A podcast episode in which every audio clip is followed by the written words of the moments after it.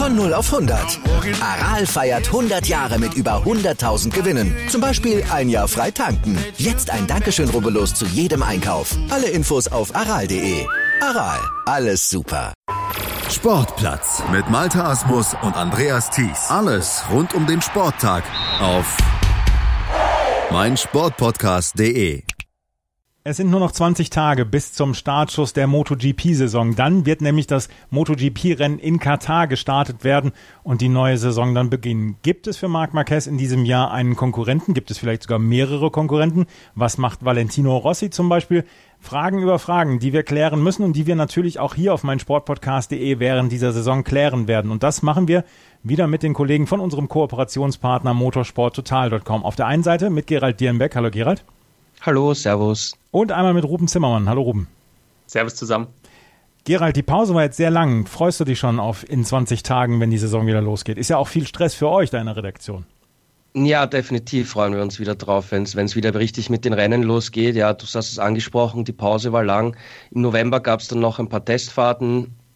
Dezember war halt äh, dann komplett ruhig, da gab es gar nichts. Ja. Im Januar war es dann auch relativ ruhig. Das eine oder andere Team hat, hat schon die, die neuen Farben gezeigt, teilweise aber auf den alten Motorrädern. Das heißt, da hat man nicht wirklich viel äh, Spektakuläres gesehen. Und dann waren eben jetzt schon die ersten Testfahrten in, in äh, Malaysia. Und das macht dann natürlich schon den Appetit äh, auf, auf Rennaction, aber es sind eben nur Testfahrten, ja, die auch nur bedingt aussagekräftig sind. Und ich glaube eben nach der langen Pause freuen sich alle, dass wir dann wieder richtig äh, Zweirad-Action haben, Zweikämpfe haben, spektakuläre Überholungen über tolle Bilder geliefert bekommen aus Katar beim Nachtrennen. Also das wird dann schon eine coole Geschichte, wenn es wieder losgeht. Ruben, auch du freust dich auf die neue Saison, nehme ich mal an. Auf was freust du dich am meisten? Puh, das ist eine gute Frage. Auf was freue ich mich am meisten? Also, dass ich mich freue, ist sowieso klar. Ähm, ich freue mich am meisten auf äh, ja, wie Gerald schon sagte, eigentlich jetzt aufs erste Rennen, dass es dann wirklich wieder losgeht. Ähm, wir sind ja auch, was die Berichterstattung angeht, im Prinzip schon wieder voll im, ich sag mal, Modus drin, jetzt eben auch mit den Testfahrten, ähm, die ja auch schon begonnen haben und jetzt dann auch äh, in dieser Woche beziehungsweise am Wochenende dann weitergehen werden.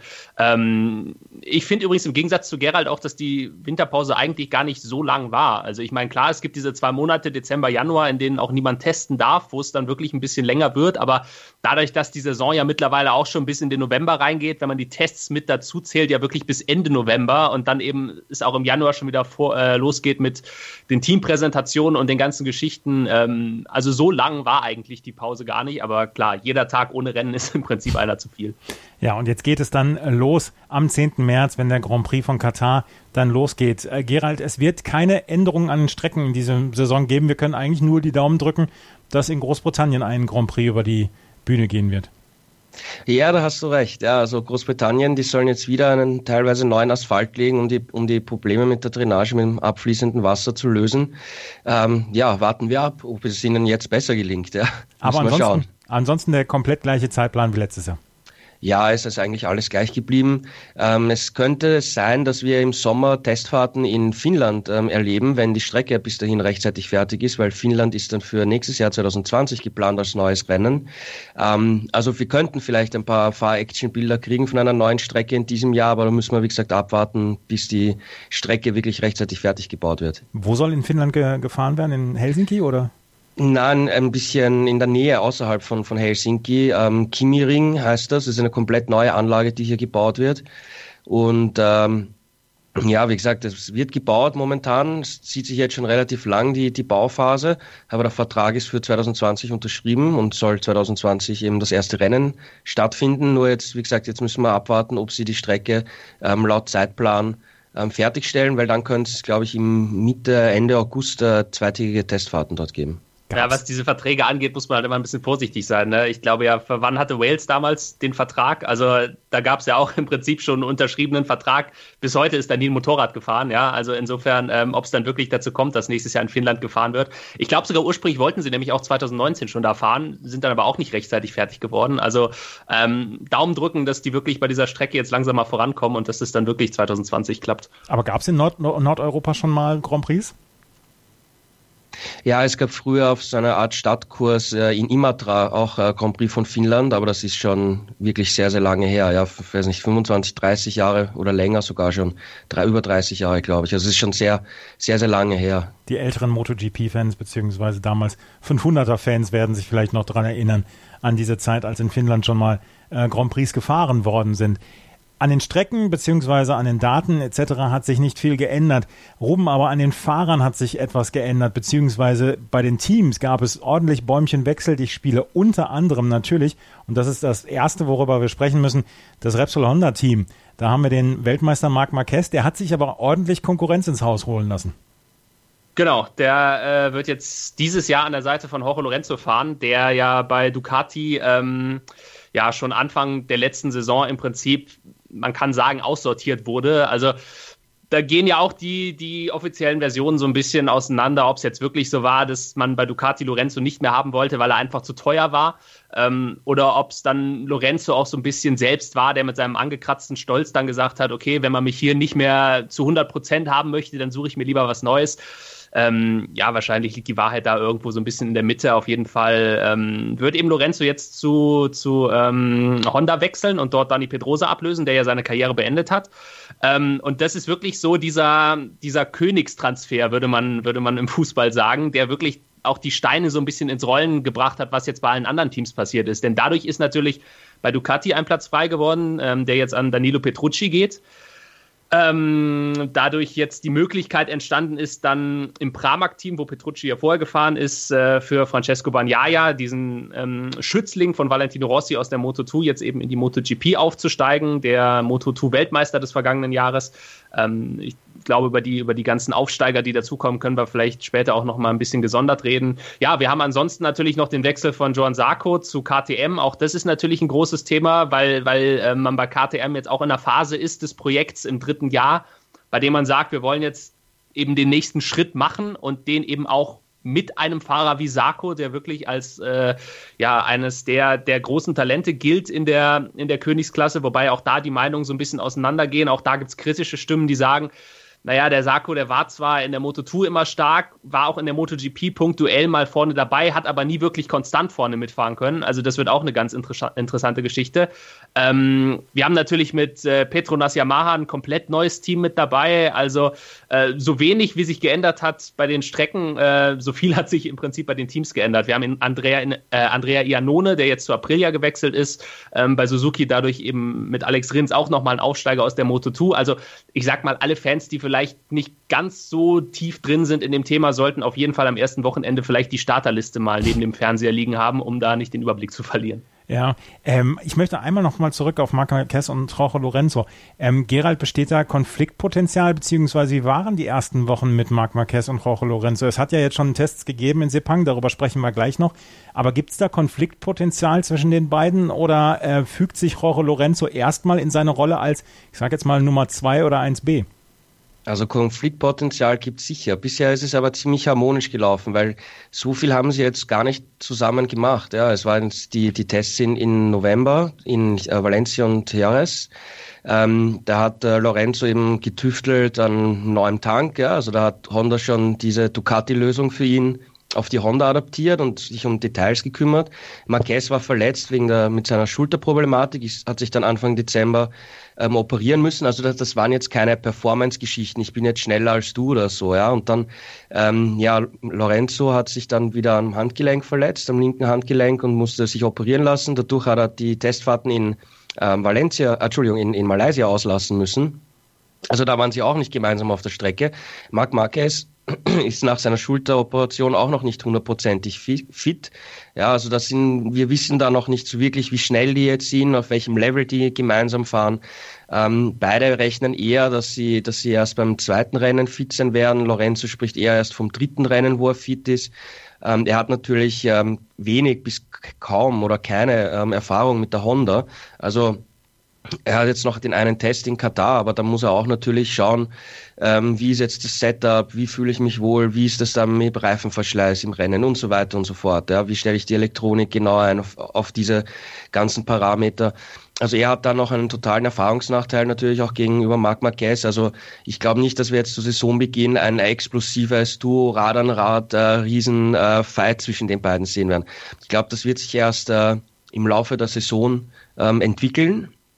Ich bin mir auch ziemlich sicher, dass äh, äh, Lorenzo mit der Honda viel schneller gewinnen wird als mit der, als mit der Ducati im, in den vergangenen Jahren, ähm, weil es einfach doch, es passt besser zu ihm vom, vom Fahrstil her, insgesamt im Vergleich jetzt zur, zur Ducati. Und dann wird es natürlich interessant, ja, auch wie, wie Marquez äh, mit der Situation umgeht, äh, weil bisher kann er sagen, ja okay, ich wurde von Dovizioso auf der Ducati geschlagen, die Ducati hat etwas mehr Power, die Ducati ist vielleicht hier ein bisschen besser oder so. Ja, okay, gut, aber wenn du von einem, von einem Fahrer auf dem gleichen Motorrad besiegt wirst, was eigentlich bei Marquez noch nie jetzt wirklich äh, regelmäßig äh, der Fall war, wie würde er dann mit der Situation umgehen und so. Also das ist sicherlich eine spannende Geschichte, die uns dann hoffentlich ab äh, spät Frühling, Sommer oder so äh, begleiten wird, ja, das, das Duell zwischen den beiden. Mhm. Ruben Gerald hat gerade gesagt, Marc Marquez eventuell erst zum zweiten Rennen fit, Jorge Lorenzo vielleicht sogar erst zum dritten Rennen fit. Ist das dann die Chance für die anderen Fahrer, vielleicht sowas wie ich sage jetzt mal, einen Vorsprung herauszufahren und einfach mal zu zeigen in den ersten ein, zwei Rennen, wir sind da, wir versuchen dann hier dann auch um die Fahrer-WM mitzufahren, weil in den letzten zwei Jahren gab es an Marc Marquez dann ja auch kein Vorbeikommen.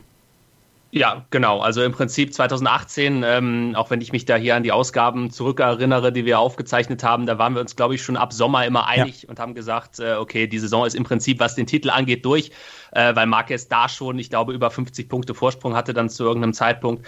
Ähm, ich glaube tatsächlich, dass es in diesem Jahr auch wieder darauf ankommen wird, nicht unbedingt punktuell jetzt Marquez am Saisonbeginn möglichst viele Punkte abzunehmen, sondern einfach über das gesamte Jahr hinweg konstant zu fahren, weil das ist das, was Marquez letztes Jahr einfach gemacht hat. Er war über die ganze Saison weg konstant und das wird natürlich jetzt auch interessant im Hinblick auf seine Verletzung, ob er da so clever ist mit der Erfahrung von 2018, dass er sich sagt, okay, ich kann vielleicht in den ersten zwei, drei Rennen aufgrund dieser Verletzung nicht voll attackieren und bin dann aber so clever, wie es im letzten Jahr auch schon war und nehme vielleicht lieber einen zweiten, dritten oder auch mal einen vierten oder fünften Platz mit, weil ich weiß, dass ich diese Punkte langfristig brauchen werde.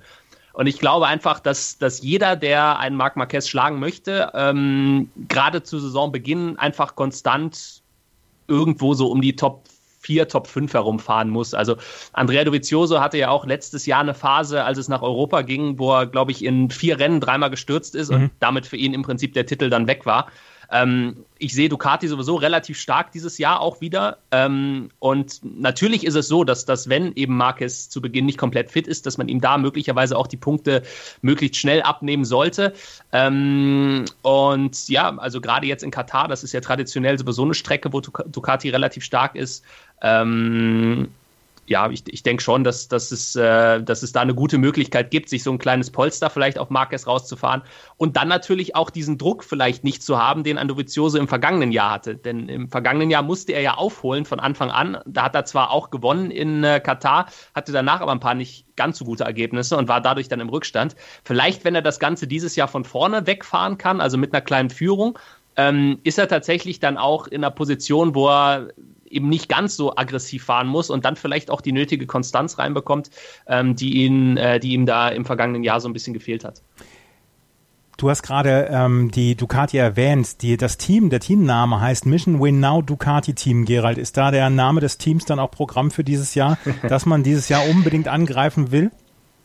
Ja, das ist diese ähm, Werbestrategie von Marlboro im Prinzip. Das sehen wir auch bei Ferrari in der Formel 1, ähm, dass sie hier unter einem anderen Motto quasi Werbung machen, ja, als Tabakkonzern, was eine Grauzone ist irgendwie. Also da wird noch, wird noch diskutiert werden, weil in, in, bei der Formel 1 in Melbourne gibt es da angeblich ähm, Untersuchungen, ob das überhaupt erlaubt ist und so weiter. Also warten wir diesbezüglich mal ab. Aber definitiv, ich gebe hier Ruben absolut recht. Ja, Dovizioso ist jetzt sicher der Mann, der eine konstante Saison fahren muss. Und ich glaube, er müsste sogar so im Vorjahr auch in Katar gewinnen. Ähm, er ist die unumschränkte Nummer eins bei Ducati, ja, also ein Petrucci wird ihm nicht Punkte wegnehmen. Da bin, und wird wahrscheinlich auch nicht schnell genug sein, ähm, um das zu schaffen. Und Dovizioso muss eben schauen, dass er jetzt wirklich die, die Konstanz reinbringt, die er letztes Jahr nicht hatte, aber im vorletzten Jahr hatte. Weil wenn dann, wenn er am Anfang eben von der, von dieser Situation, die Ruben angesprochen hat, profitiert und jetzt Katar jetzt zum Beispiel gleich gewinnt und so und dann auch eine konstante Podiumsergebnisse holt, bis, bis beide Honda-Fahrer fit sind, kann es ja dann wirklich im Laufe der Saison dann eben im Sommer so sein, dass sich die beiden Honda-Fahrer gegenseitig Punkte wegnehmen. Und er ist eben die unumschränkte Nummer eins bei Ducati und ist halt, wenn er dann konstant immer Podestplätze holt, von mir aus auch immer nur zweite Plätze und einmal gewinnt Marquez, einmal gewinnt Lorenz oder so, macht er seine Punkte und hat dann echt gute Chancen, bis zum Finale ähm, eine Chance auf den WM-Titel zu haben. Ja, ähm, das Mission Win Now Ducati Team, du hast es gerade gesagt, vielleicht ein, ein Graubereich der Werbung, aber ähm, Ruben, wir haben denn die Ducatis in den Tests abgeschnitten. Wir haben jetzt eben gelernt, dass, ähm, dass Honda, das Marc Marquez und Jorge Lorenzo noch gar nicht so viel testen konnten. Wir haben den Dovizioso und Danilo Petrucci dann in den Tests in Malaysia abgeschnitten, weil letzte Woche gab es die ersten Tests dort in Malaysia. Wie sind denn die abgelaufen für ähm, Ducati? Na, für Ducati sind die äh, insgesamt mehr als gut abgelaufen und da muss man dann dazu sagen, dass das wirklich nicht nur die beiden Werksfahrer betrifft, also sprich Dovizioso und Petrucci, sondern äh, in Sepang wirklich durch die Bank weg alle Ducatis schnell waren, also zumindest, zumindest ähm, auch die des Pramac-Teams, sprich äh, ein Francesco Bagnaia beispielsweise, über den wir ja gerade schon gesprochen haben, der eben dieses Jahr neu in die MotoGP kommt und trotzdem bei diesen Tests dann auf der Vorjahres-Ducati direkt Zweiter geworden ist hinter Petrucci. Ähm, vor seinem Teamkollegen Jack Miller auf drei, Dovizioso auf vier. Also wir hatten vier Ducatis tatsächlich vorne. Wie gesagt, nicht nur das Werksteam, auch Pramac komplett vorne mit dabei. Ähm, jetzt wissen wir natürlich, Testfahrten sind immer ein bisschen, äh, bisschen schwierig einzuordnen, weil man weiß nie, ist das jetzt ein Ergebnis, was sich wirklich so auf die gesamte Saison dann auch übertragen lässt? Wir hatten ein sehr gutes Beispiel dafür im Vorjahr, als Jorge Lorenzo ähm, in Sepang gleich mal Streckenrekord gefahren ist bei den Testfahrten und alle gesagt haben, okay, jetzt hat er es drauf, jetzt hat er diese äh, Ducati verstanden, jetzt weiß er, wie man damit fahren muss. Und dann geht die Saison los und in den ersten drei, vier Rennen fährt Lorenzo halt wieder hinterher. Ähm, insofern muss das jetzt erstmal noch nichts heißen, aber es ist natürlich schon mal ein Ausrufezeichen, wenn du vier Maschinen gleich mal auf die ersten vier Plätze stellen kannst. Ähm, wie gesagt, auch wenn das jetzt noch nicht heißt, dass Ducati äh, dieses Jahr alles kurz und klein fährt, aber ähm, es ist schon mal ein Zeichen dafür, dass es bei denen zumindest nicht ganz so schlecht läuft, um es mal vorsichtig zu sagen. Ist denn Ducati das einzige Team, was wirklich Honda gefährlich werden kann oder gibt es da noch weitere? Weil was ich so bei euch beim motorsporttotal.com gelesen habe, ist Yamaha nicht unbedingt glücklich mit seinen Tests dort in Sepang gewesen, Ruben. Ja, bei Yamaha haben wir so eine, so eine, so eine zwiespältige Situation. Also, das ist vor allem die Ecke von Valentino Rossi, aus der man immer wieder hört, dass es da eben nicht die erwünschten Fortschritte gibt. Rossi sagt selbst, ja, wir sind ein bisschen besser als 2018, aber das wird eben nicht reichen, um ganz vorne anzugreifen. Ähm, da geht es eben vor allem um diese Motorenproblematik, ähm, die man ja bei Yamaha schon relativ früh auch im vergangenen Jahr als Hauptgrund für diese Probleme ausgemacht hat. Jetzt war es im letzten Jahr eben so aufgrund des Reglements, man konnte nicht mehr am Motor arbeiten und man musste diese Saison 2018 jetzt mit dem vorhandenen Motor beenden, hat jetzt im Winter eben die Möglichkeit, nochmal ähm, die Verbesserung vorzunehmen. Jetzt ist momentan die Entwicklung des Motors noch freigegeben, die wird dann auch zum Saisonstart wieder eingefroren. Ähm, und da ist wirklich die Frage, ist, ist es so, wie, wie Valentino Rossi sagt, und diese Fortschritte, die man gemacht hat, sind nicht genug? Oder ist es eher so, wie sein Teamkollege sagt, der Maverick Vinales, der gibt sich, was das Ganze angeht, deutlich positiver und sagt, naja, also was es mich persönlich jetzt betrifft, ähm, ich bin eigentlich sehr zufrieden mit dem, wie wir im Winter gearbeitet haben. Ähm, ich persönlich weiß nicht, ob da auf der einen Seite vielleicht Vinales ein bisschen zu überoptimistisch ist oder Rossi ein bisschen zu pessimistisch. Ähm, auch da würde ich sagen, liegt die Wahrheit vermutlich wieder irgendwo in der Mitte. Wobei ich natürlich mit der ganzen Erfahrung, die Valentino Rossi hat, ähm, sagen muss, dass der in der Regel schon relativ gut einschätzen kann, ob jetzt ein Motorrad wirklich vorne um den Titel mitfahren kann oder nicht. Ähm, ich muss sagen, zum jetzigen Zeitpunkt glaube ich persönlich, dass Yamaha besser sein wird als 2018 aber ich sehe sie momentan zumindest noch hinter Ducati und Honda. Also das wird, das wird vielleicht nicht ganz so eine schlimme Saison für sie wie 2018, wo sie ja teilweise äh, nicht mal in Q2 gekommen sind in, in den äh, schlimmsten Rennen für sie. Ähm, aber ich glaube wirklich, es wird schwer, jetzt diese Lücke auch zu schließen zu Ducati und Honda, weil es geht ja nicht nur darum, diese Lücke von 2018 zu schließen. Im Winter auf 2019 hat ja beispielsweise Ducati auch wieder Fortschritte gemacht. Das heißt, wenn du einmal diesen Rückstand hast, dann läufst du im Prinzip den anderen ja immer weiter hinterher.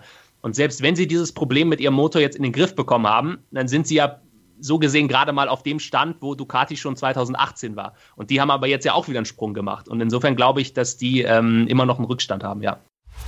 Chip and Charge, der Tennis-Podcast mit Andreas Thies und Philipp Jobert. Alle Infos zum aktuellen Tennisgeschehen. Um den Platz. Jeder Sieg gegen, gegen Roger ist sehr speziell. Am Platz. Und sie ist eine, die von der Grundlinie so viel kann, die so eine tolle Übersicht hat, aber die nie die ganz großen Höhen erreichen wird, wenn diese beiden Schläge nicht klappen. Auf dem Platz. Vor die Füße von Sosa, dessen Rückhand landet. Longline im Netz. Einstand. Chip and Charge. Auf meinsportpodcast.de. Gerald, wie ist dein Blick auf die, den Stand der Dinge bei Yamaha? Wir haben letztes Jahr halt über, bei jedem Rennen quasi nicht wirklich viele gute Nachrichten über Yamaha verbreiten können. Und da war der Frust bei Yamaha und dann auch bei Vinales und Rossi schon immer relativ groß. Wie ist deine Sicht auf, die, auf den Stand der Dinge bei Yamaha im Moment? Ja, die gute Nachricht ist, dass eigentlich beide Fahrer und auch die Teammanager und so gemeint haben, ähm, dass sie jetzt im Team das Gefühl haben, wir haben das etwas mehr unter Kontrolle, wir haben eine, eine Richtung und wir sind nicht mehr so verloren, wie wir im Vorjahr bei vielen Rennwochenenden waren. Also dass man hier ähm, als Truppe jetzt weiß, wie man ähm, reagieren muss und was man tun muss und so. Und ich glaube, dass die ersten Schritte dafür auch gesetzt wurden. Nur eben, wie Ruben gesagt hat, die Frage ist, wie gestaltet sich die Saison? Weil du hast ja im, im vergangenen Jahr gesehen, bei einem Rennen sind sie vorne mitgefahren, haben ums Podium gekämpft und im nächsten Rennen waren sie Achter oder so. Ja, also total keine Konstanz drinnen, von Strecke zu Strecke unterschiedlich. Und da wird man eben abwarten müssen, wie, wie sich das in diesem Jahr entwickeln wird, weil das weiß momentan einfach, einfach keiner, ja. Ob sie hier mehr Konstanz reinbringen, ja. Das ist die, das große Fragezeichen, das glaube ich alle noch haben. Ja, das große und, und, und der Punkt, den man dazu vielleicht auch noch dazu sagen muss, warum da auch die Tests nicht wirklich aussagekräftig sind, ist natürlich der, dass Sepang eine Strecke ist, in der Yamaha in der Vorsaison auf eine der wenigen Strecken wirklich gut war. Also das war das Rennen, bei dem Rossi lange angeführt hat und äh, wenn er da nicht äh, wenige Runden vor Schluss gestürzt wäre, wäre er mal mindestens Zweiter geworden, hätte das Ding vielleicht sogar vor Marquez gewinnen können. Ähm, und das ist genauso wie Gerald sagt. Also Sepang eine Strecke, die ihnen jetzt eher entgegengekommen ist und das heißt halt noch lange nicht, dass man, selbst wenn man sich da bei den Tests jetzt relativ ordentlich präsentiert hat, äh, Vinales war Fünfter und damit bester Nicht-Ducati-Pilot sozusagen. Ähm, aber selbst wenn man da gut war, heißt das halt nicht, dass man wirklich konstant auch eine ganze Saison so weit vorne mitfahren kann. Was gibt es denn noch von, für Neuigkeiten von den anderen Teams? Also zum Beispiel von Aprilia. Die haben mit Andrea Janone und Aleix Espargaro ein Team dabei. Ähm, Suzuki ist dabei mit Joan Mir und Alex Rins. Gerald, was gibt es da noch für Nachrichten? Also Suzuki, darüber hat man jetzt nicht so viel gehört, aber der Eindruck war insgesamt sehr positiv. Sie haben, sie haben einfach konsequent das Paket weiterentwickelt, das schon im vergangenen Herbst äh, Suran Kontoli die ersten Testfahrten und, und auch Wildcard-Rennen in Japan bestritten hat, wenn man sich erinnern können. Und da haben sie einfach konstant weitergearbeitet, ihr Ding gemacht, ja. Es wirkt total zuversichtlich, alles sind entspannt, alles sind relaxed, ja. Und, und haben und verbreiten das, das Gefühl, wir haben unsere Hausaufgaben gemacht. Ähm, Rins war an den ersten beiden Testtagen in, Valen in, in Malaysia auch jeweils Zweiter hat dann am Ende eben auf, auf eine Showrunde unter Anführungszeichen äh, verzichtet und scheint insgesamt sehr gut aufgestellt zu sein. Bei Joan Mir ist MotoGP Rookie, da müssen wir mal abwarten, wie, wie er sich da reinfindet. Aber Alex Rins schätze ich definitiv stark ein. Ja, also ich bin mir sicher, dass er wieder zahlreiche Podestplätze holen kann und vielleicht auch das eine oder andere Rennen gewinnen kann und vielleicht sogar auch wirklich aus eigener Kraft. Ja, also das kann ich mir wirklich gut vorstellen, weil die schauen wirklich sehr, sehr, sehr souverän aus. Bei Aprilia ist es so, das Katastrophenjahr 2018 haben sie, haben sie komplett abgehakt und haben wieder die, die Basis von 2017 hergenommen, wo sie vom Chassis her ein gutes Handling hatten, gutes Turning. Ähm, das hat den, vor allem Aleix Espargaro immer ein gutes äh, Vertrauen gegeben auf der Bremse, er konnte attackieren. Und diese Charakteristik haben sie jetzt wieder hergenommen von 2017 und ins 2019er Motorrad eingebaut. Und Aleix Espargaro war sehr, sehr zufrieden damit, ja, hatte ein gutes Gefühl. Ähm, seine Rennzeit, die er in der Rennsimulation gefahren ist, weil er war einer der ganz wenigen Fahrer, die jetzt hier schon in, in Sepang äh, 20 Runden am Stück gefahren sind, die waren sehr konkurrenzfähig. Damit wäre er letztes Jahr im Rennen aufs Podium gefahren, theoretisch. Ähm, man kann es natürlich nie ganz vergleichen, ja, anderer Tag, andere Temperatur und so weiter, aber es wäre auf jeden Fall deutlich schneller gewesen, als was sie im Vorjahr hatten. Bei Janone wissen wir nicht wirklich viel. er hatte jetzt nicht so den, den besten Einstand, ähm, konnte da jetzt auch nicht viel fahren aus diversen Gründen. Ja, es gab da Gerüchte mit äh, Schönheits-OPs und was auch immer und er hatte Schmerzen unterm Helm. Also der Einstand von Ianone war jetzt bei Aprilia nicht so toll und wir können da auch nicht wirklich viel, viel sagen, wie er im, im Vergleich zu Alej. Und es scheint momentan so, dass es wieder ein, ein Fahrerteam mit, mit Alej Espargaro als Speerspitze ist. Ja. Und gibt es noch Nachrichten, die äh, dir aufgefallen sind, Ruben, was, was die Tests in Sepang angeht? Ähm, Im Prinzip haben wir jetzt äh, über alle Hersteller zumindest mal äh, gesprochen, bis auf einen. KTM fehlt uns noch. Ähm, da habe ich ja auch gerade schon mal gesagt, das wird für die natürlich jetzt auch ein wichtiges Jahr mit Joan Sarko. Ähm, eben auch nochmal einen neuen Fahrer verpflichtet, der eben ja diese, diesen, diesen nächsten Schritt jetzt auch bewerkstelligen soll für das Team. Ähm, ich muss sagen, was, was KTM angeht, ähm, bin ich noch relativ, relativ ähm, ich will nicht sagen pessimistisch, aber ich bin mir noch nicht sicher, wohin es jetzt bei denen geht, was die Richtung angeht. Ähm, weil was wir bei den Tests beobachten konnten, ist, dass die immer sehr, sehr viel Verschiedenes ausprobiert haben. Das haben auch die Fahrer selbst gesagt ähm, dass sie wirklich so viele neue Teile teilweise gebracht haben, dass, dass sie eigentlich gar keine richtige Konstanz reinbekommen haben, weil du fährst ein paar Runden und dann kommen die Ingenieure zu dir und sagen, ja, jetzt probier das mal aus und probier das nochmal und jetzt bauen wir hier nochmal ein bisschen was um. Ähm, und so ist es, glaube ich, relativ schwierig, überhaupt mal eine vernünftige Basis zu kriegen. Einerseits, was das natürlich zeigt, ist, dass KTM wirklich bemüht ist und wirklich auch sehr viel investiert, um mit diesem ähm, MotoGP-Projekt erfolgreich zu werden die große Frage ist halt, ob sie sich dabei nicht so ein bisschen verzetteln und vielleicht mal einen Gang zurückschalten sollten und sagen sollten, okay, wir fahren jetzt mal eine etwas klarere Linie und versuchen jetzt mal nicht ganz so viel aus. Gerade eben, wenn du mit Sarko auch einen neuen Fahrer im Team hast, der zumindest im ersten Test im vergangenen Jahr noch in Valencia äh, relativ große Probleme hatte, sich erstmal auf dieses Motorrad einzustellen, weil er auch selber gesagt hat, ich muss dieses Ding einerseits komplett anders fahren als die Yamaha ich möchte aber auch nicht so fahren wie mein Teamkollege. Also ich möchte nicht den Fahrstil von Paul Espargaro kopieren. Also der muss auch erstmal so ein bisschen ähm, seine eigene, ja, seine eigene Linie finden, was das Ganze angeht. Ähm, wird interessant, was KTM angeht. Und äh, natürlich, sie waren jetzt im Prinzip in den ersten beiden MotoGP-Jahren äh, jedes Mal am Ende in der Endabrechnung vor Aprilia, was für sie schon ein sehr, sehr großer Erfolg war, ähm, weil Aprilia ja schon ein paar Jährchen länger jetzt auch mit dabei ist. Ähm, aber wenn es wirklich so ist, wie Gerald sagt, ähm, und Aprilia wirklich diesen Schritt nach vorne machen kann, ähm, dann muss eben KTM auch diesen Schritt machen, denn ansonsten fallen sie hinter Aprilia zurück und ähm, ja, würden dann sogar in der Herstellerwertung auf den letzten Platz rutschen. Also insofern da muss jetzt auch ein bisschen was kommen. Wir haben also noch ganz, ganz viel Spannung bis zum 10. März vor uns, wenn der erste Grand Prix in Katar über die Bühne läuft. Ähm, Gerald, was passiert bis zum 10. März jetzt noch bei den Teams? Ja, wir haben jetzt dann noch die, die Testfahrten in Katar, also direkt auf der Rennstrecke, wo das erste Rennen ähm, stattfinden wird, vom 23. bis 25. Februar.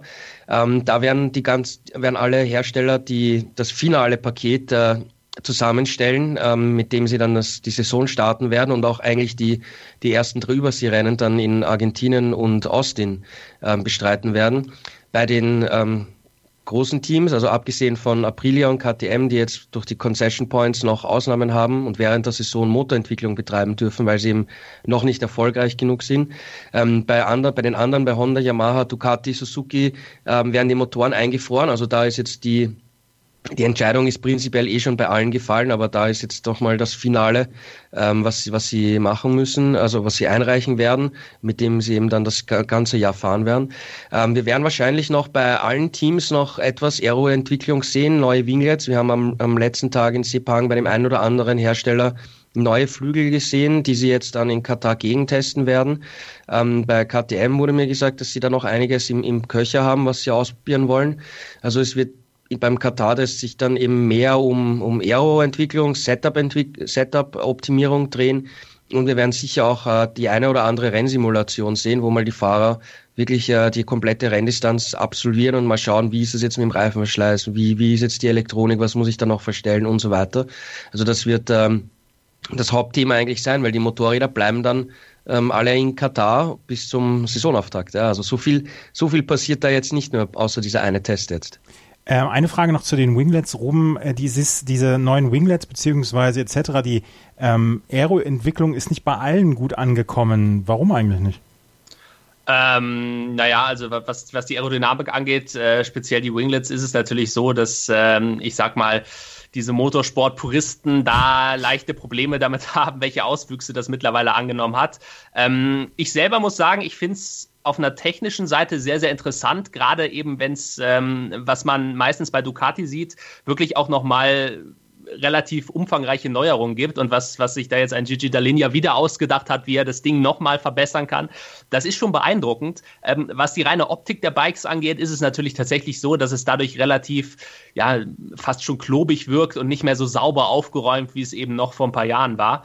Ähm, ja, es, es, es, gibt ja jetzt dieses Jahr auch äh, neue Vorschriften. Ähm, man hat das Ganze versucht, so ein bisschen zu beschneiden. Ähm, es gibt jetzt dieses, dieses, ähm, na, wie soll man sagen, es gibt jetzt quasi so eine, so eine Box, in der, in der, in die das Bike reinpassen muss, um diese aerodynamischen Vorgaben zu erfüllen, damit man eben nicht in alle Richtungen immer weiter und immer größer die Dinger bauen kann. Also ähm, man tut da von der von Seiten der MotoGP auch ein bisschen was, damit es nicht zu große Auswüchse annimmt.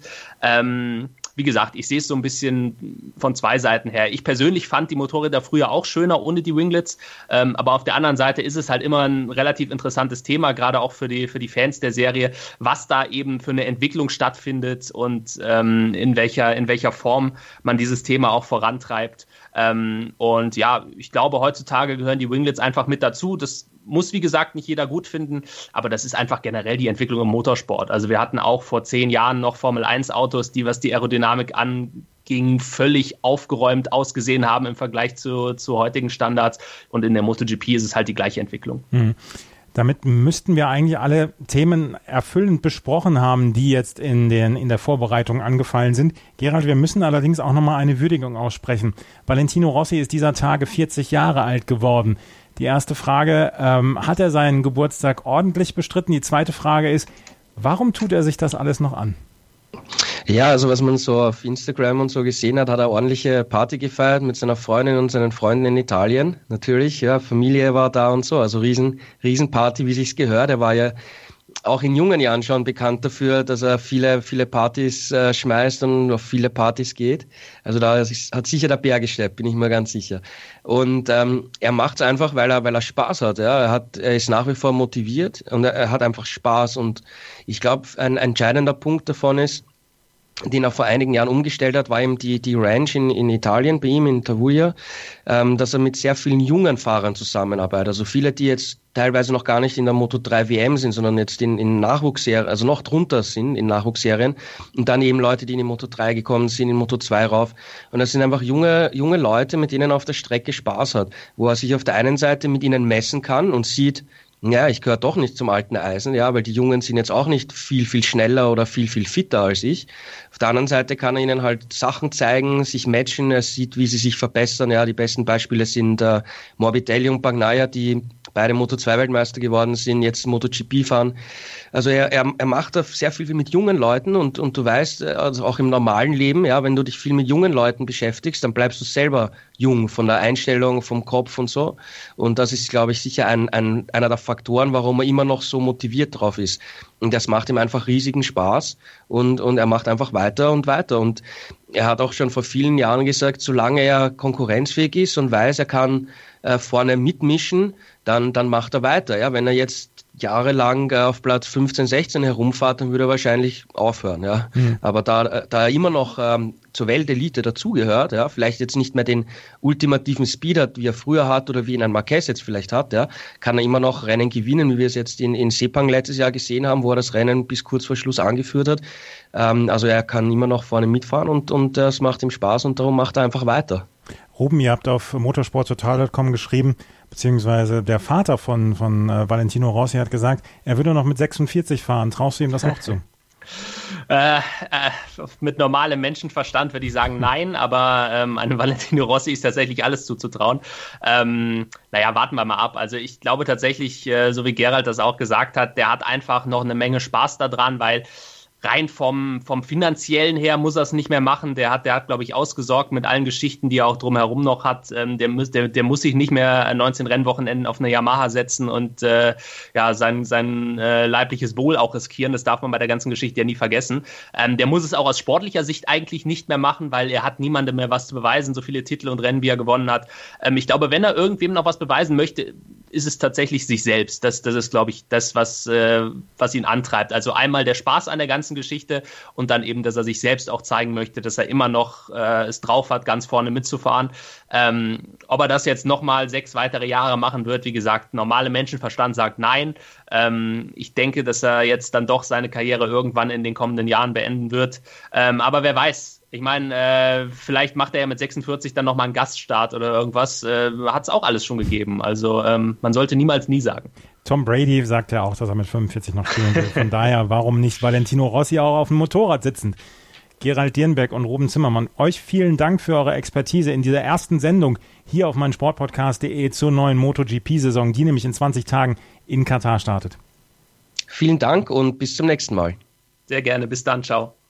Wieder live von Ihrem Toyota-Partner mit diesem Leasing-Auftakt. Der neue Toyota Jahreshybrid. Ab 179 Euro im Monat. Ohne Anzahlung. Seine Sicherheitsassistenten laufen mit. Und ja, ab ins Netz mit voller Konnektivität. Auch am Start die Toyota Team Deutschland Sondermodelle. Ohne Anzahlung geht's in die nächste Runde. Jetzt los zu Ihrem Toyota-Partner.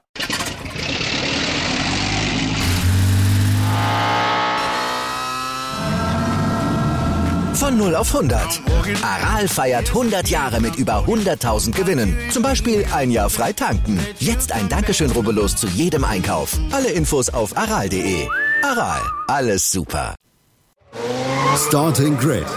Der Podcast rund um den teuersten Sport der Welt. Mit Interviews. I have everything on paper required to win the World Championship. Und Analysen. Taktik und Ferrari klappt nicht immer gut.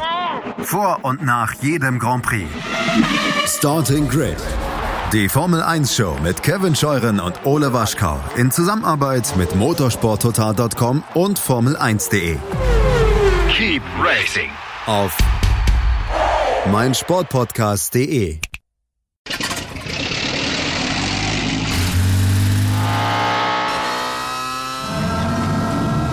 Von 0 auf 100.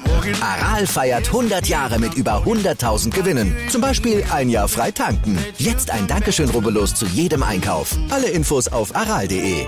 Aral, alles super. Wie viele Kaffees waren es heute schon? Kaffee spielt im Leben vieler eine sehr große Rolle. Und das nicht nur zu Hause oder im Café, sondern auch am Arbeitsplatz. Dafür gibt es Lavazza Professional. Kaffee am Arbeitsplatz, der genauso lecker schmeckt wie in eurem Lieblingscafé. Die perfekte Kaffeelösung für jede Art von Unternehmen. Klein, mittel, groß. Ihr habt auf jeden Fall einen Kaffee, der schmeckt. Die richtige Motivation für eure Arbeitstage. Alle Infos zu Lavazza Professional findet ihr auf lavazzapro.de mit allen Kaffeelösungen für euer Büro. Ich habe mich natürlich schockverliebt, weil die war wirklich ganz, ganz klein. So begann die Mensch-Hund-Beziehung zwischen Christina und Tierschutzhund Frieda. Und wie es danach, nach dem ersten Moment der Verliebtheit, so weiterging und welche Klippen es danach zu umschiffen galt, das hört ihr in der neuen Ausgabe von Iswas Dog, dem Podcast für harmonische Mensch-Hund-Beziehungen. Iswas Dog? Mit Malte Asmus. Überall, wo es Podcasts gibt.